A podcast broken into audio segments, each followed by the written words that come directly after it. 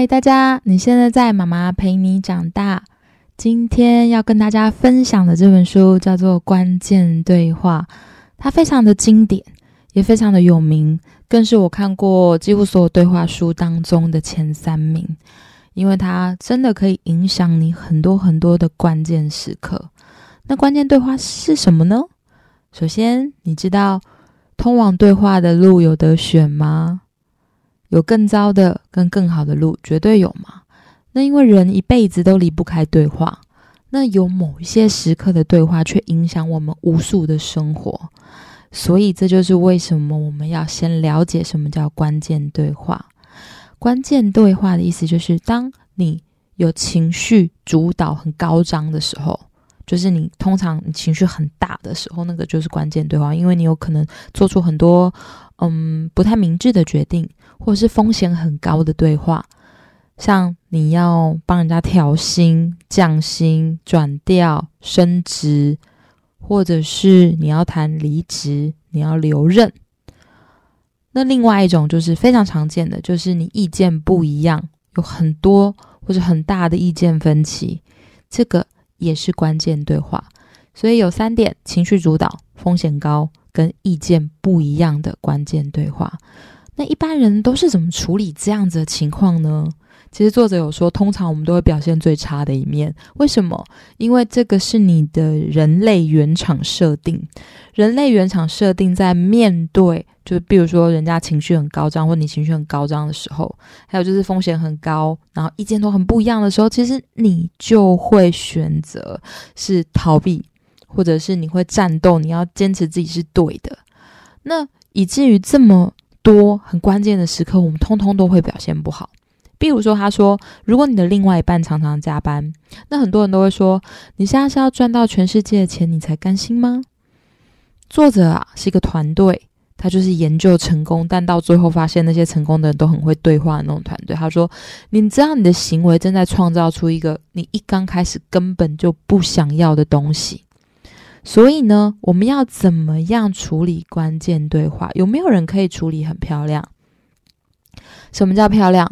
就是你可以既不虚伪，然后又很真诚，但是你说了全部的实话之后，却不会伤关系，就是真实却不伤人。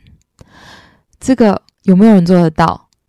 作者说有，而且做得非常漂亮。当老板提出你没有办法接受的议题的时候，你直接跟他讲说你没有办法接受，但是你却不会自毁前途。然后你要分手了，但是你却可以好好的分手。那有孩子也非常多关键对话，因为我们通常在最真爱的人面前，就是情绪会比较高涨。一刚开始要怎么做呢？来了哦，作者是先说你要从新开始。那个心是什么？就是你要找到你自己真正想要的东西，专注它。首先，你要问自己三个问题：，就是当你面对情绪、意见不一样、高风险的时候，你要想，我想从自己的身上得到什么？第二个，我想从其他人身上得到什么？第三，我想从这段关系当中得到什么？你想完了之后呢？针对这三点。在最后说，如果我真的想要这些结果，请问我该怎么表现？当你问这些问题的时候哦，你会醒，就是你会从原本说啊，这个跟我不一样，还有就是你情绪主导，或者是哎，这个风险很高，好担忧的时候，你会醒，因为你会找到你的方向。比如说，有时候我跟我老公在管教小孩，或者是照顾小孩方面，你一定会意见不一样，真的。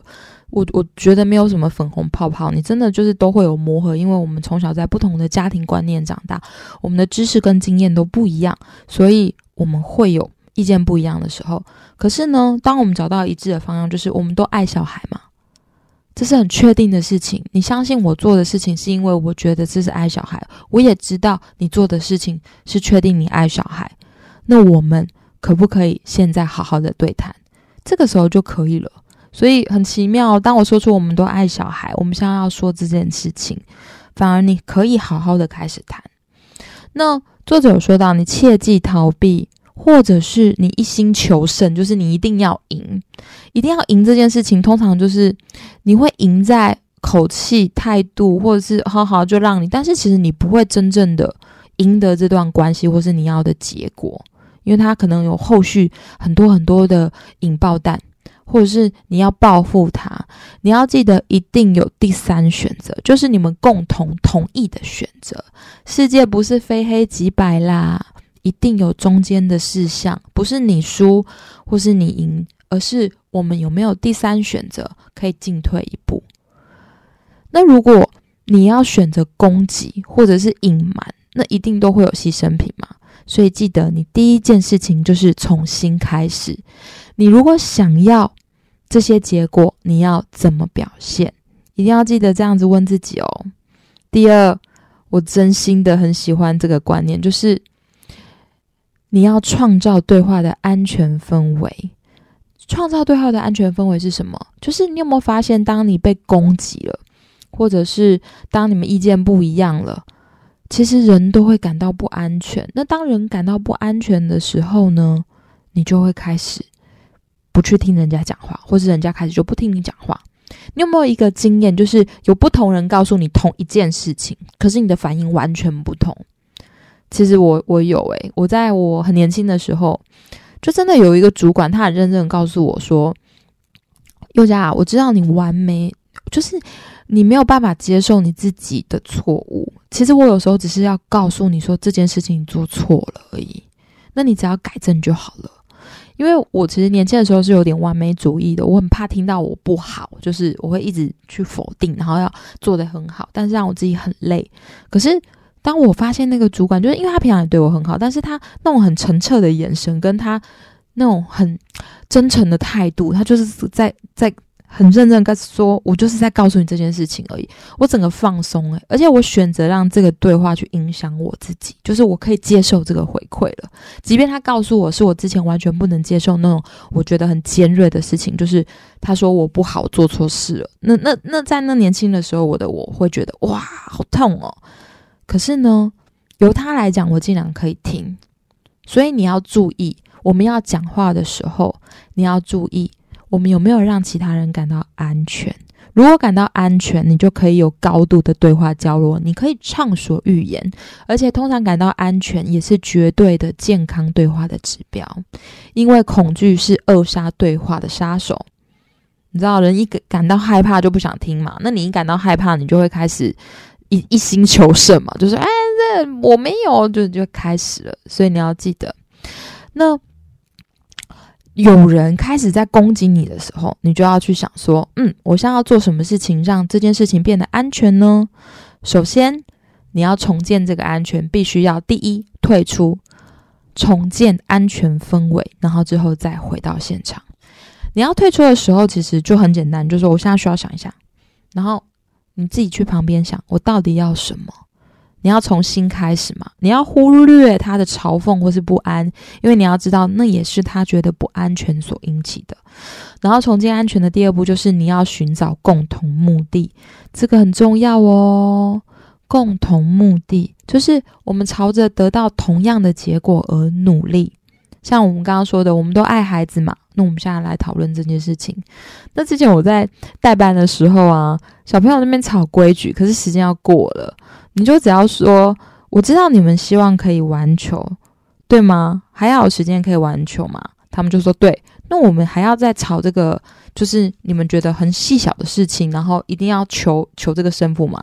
然后通常所有的孩子都会说不用了，不用了，然后就开始玩了。所以你只要确定说你们是不是还是要玩球，他们就说对。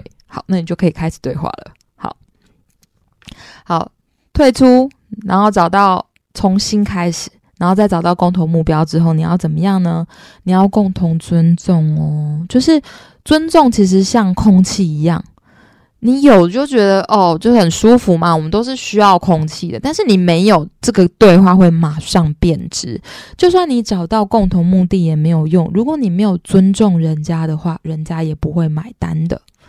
好，那我们要怎么做呢？就是你，你这三个，那现在话你说了嘛？首先就是你要真诚的道歉，你要放弃你你可能是对的，可能就是我一定哪里还有责任让你这样子想，因为我不一定是对的嘛。然后你除了道歉之外，就是第二，你要对比法。对比法就是我是要跟你聊怎么做才是更好。我不是不尊重你的努力，或是我不是不感激你现在做的一切，我只是想要跟你认真讨论，我会担心这件事情的后果。对比法是你可以梳理什么是什么，所以你也可以从不是开始，也可以从是开始，就是你没有否定你自己的讯息，只是你要确定其他的人，就是你对话的那个人有没有对你的意思有过多的解释。这个很重要哦，像，呃，你自己我啦，我自己当老师、主管或是妈妈的时候，我觉得如果用对比法，真的很容易去厘清。对，还有你要知道，你在每一次的关键对话，你没有办法思考那么多嘛，因为你可能就会觉得，哦，怎么那么多要记啊？但没有关系，其实你只要记得你要思考的比以前更清楚就好。不可能完美，但是你会进步。可能你今天会想到说：“哦，我要共同的结果，那我要怎么表现？”然后或者你要知道说：“哦，他现在感到不安全了，我现在感到不安全了，那我先退离现场。”你每一次只要有这种小进步就好了。然后我们接下来就是你要如何在生气、害怕、受伤的时候保持对话呢？就是你要怎么样自觉的去主导你自己的故事，像这个我在做，因为里面有那种问卷评分，这个是我最低分的，就是我好像没有办法在生气、害怕、受伤的时候，可以很亲民的保持对话。那我就想象一下之前曾经犯过的错误，就是这个，你会很惊讶哦，就是你非常在乎的时候，其实情绪通常都会主导大权。但是我记得我有一个朋友。那他是一位老师，他自己也常常去反省自己。他就说，其实字不会打你，诶，就是他他们说的那些字，他不会打到你，是由你自己决定它有多痛，你自己决定它可以有多痛，因为你所有反射的行为都是你自己的感觉而来的。例如，就是情绪不会无端产生啊，有人迟到，然后有些人的心理 OS 就是，你是羞辱我，或者是不尊重这堂课，是吗？但其实你真心的问他，他可能就是因为他早上妈妈没有办法载他来，或者是他家真的发生了什么事情。还有孩子在上课睡觉，是真的不尊重你吗？是吗？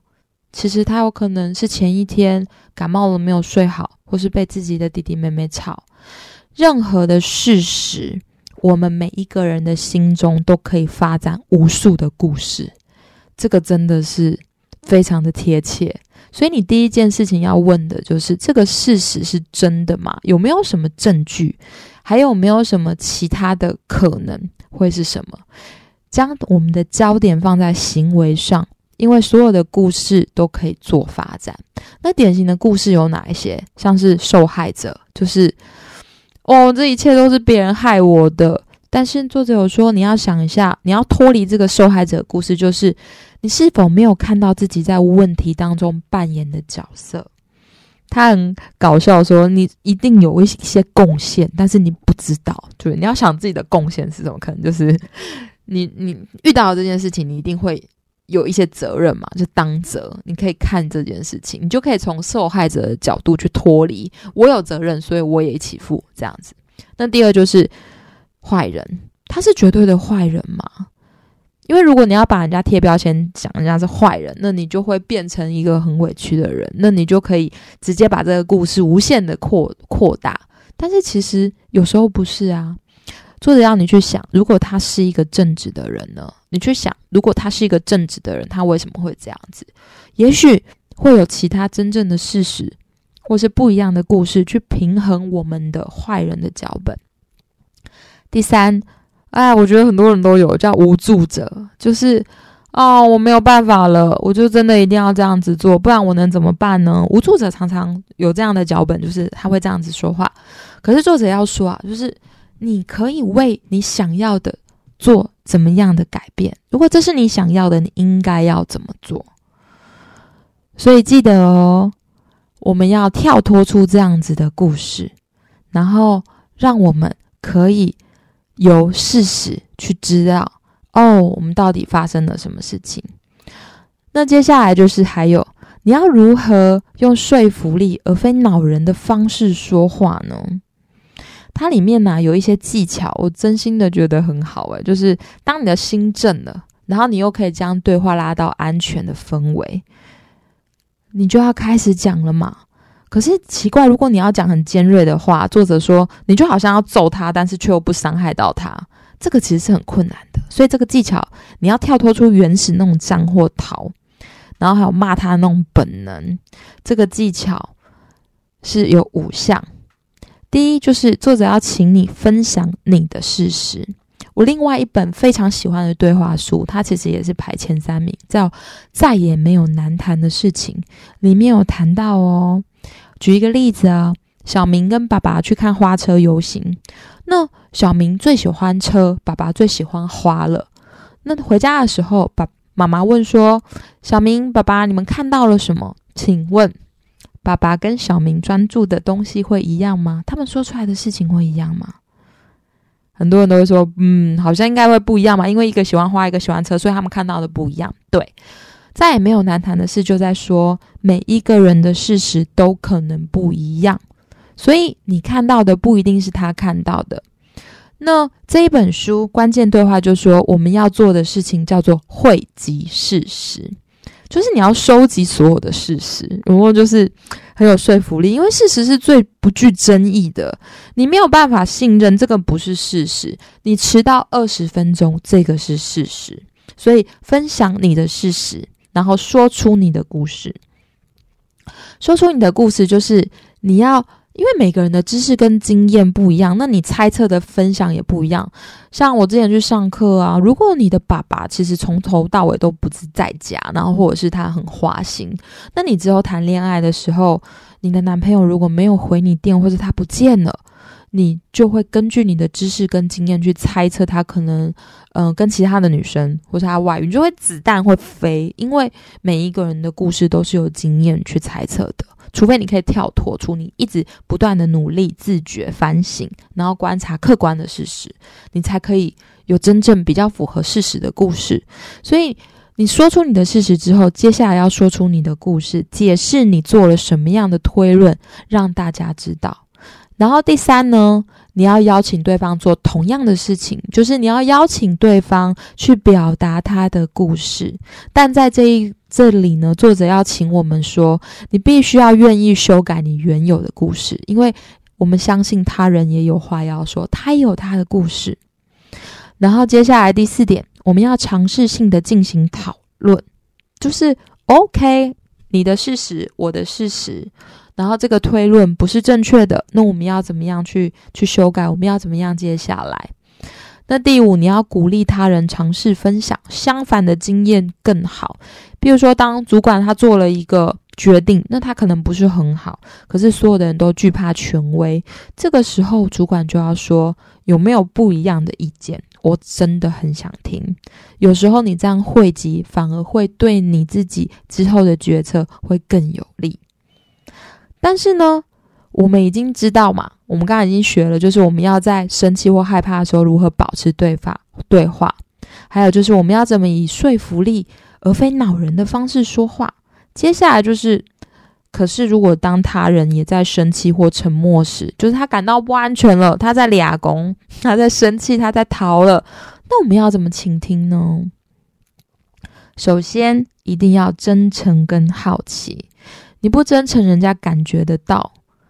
那好不好奇，就是我们自己要训练自己的哦。就是作者说，你不要以毒攻毒啦。以毒攻毒的意思就是，人家对你沉默，你也沉默；人家对你语言暴力，你也语言暴力。就是人家变五岁，你也要变五岁的概念咯。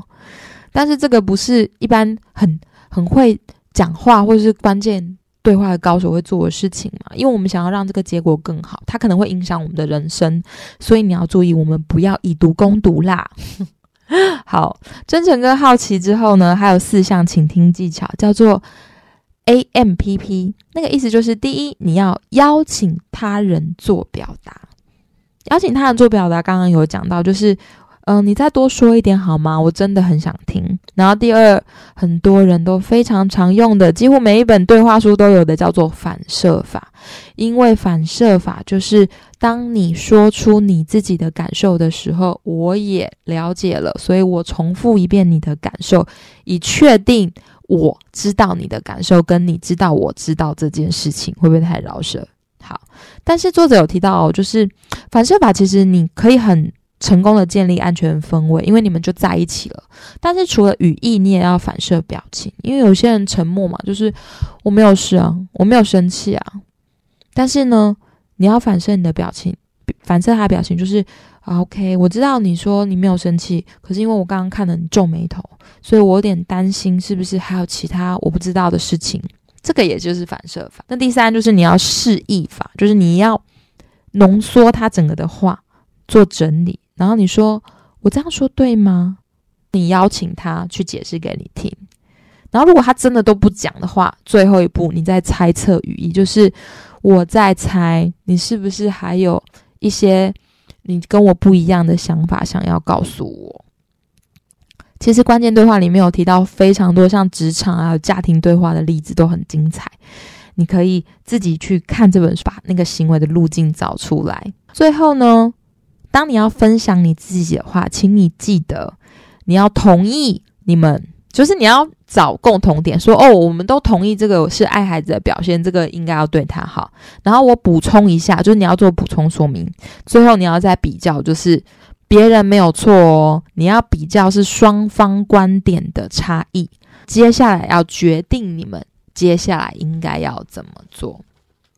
为什么呢？因为关键对话，作者说你接近尾声，其实你会忘了你要怎么行动，所以要记得这本书其实真的很棒，它可以抓住对话的核心，但是你不可能一下子消化很多，就是你要记得那个事实，然后你又要分享，你又要重建安全氛围，你的脑袋可能就是要对抗你原始的本能，因为这是我们不断练习就会进步，而且可以让人生更好的一个方法。你只要可以进步就好了，因为它真的真的很多，里面也有无数的练习题。看完这本书呢，真的很容易去反省之前自己的对话方式，找到重新开始的方法，跟学习如何创造更安全的氛围。那我真的也好希望很多很多人都知道这个样的方法，那把自己真正想要的东西还有事情可以分享出去，让对方接受，跟找到一个最好的第三方法，也许大家的吵架就会越来越少。然后可以好好专注在教养，可以好好专注在自己工作，得到和平。因为你会对话，就更有力量。然后也因为你更有力量，也可以找到更好的对话方式。这样子善的循环可以继续下去。祝福大家，也推荐这本书可以亲自去读哦。今天这本书就到这里了，下一本书再见。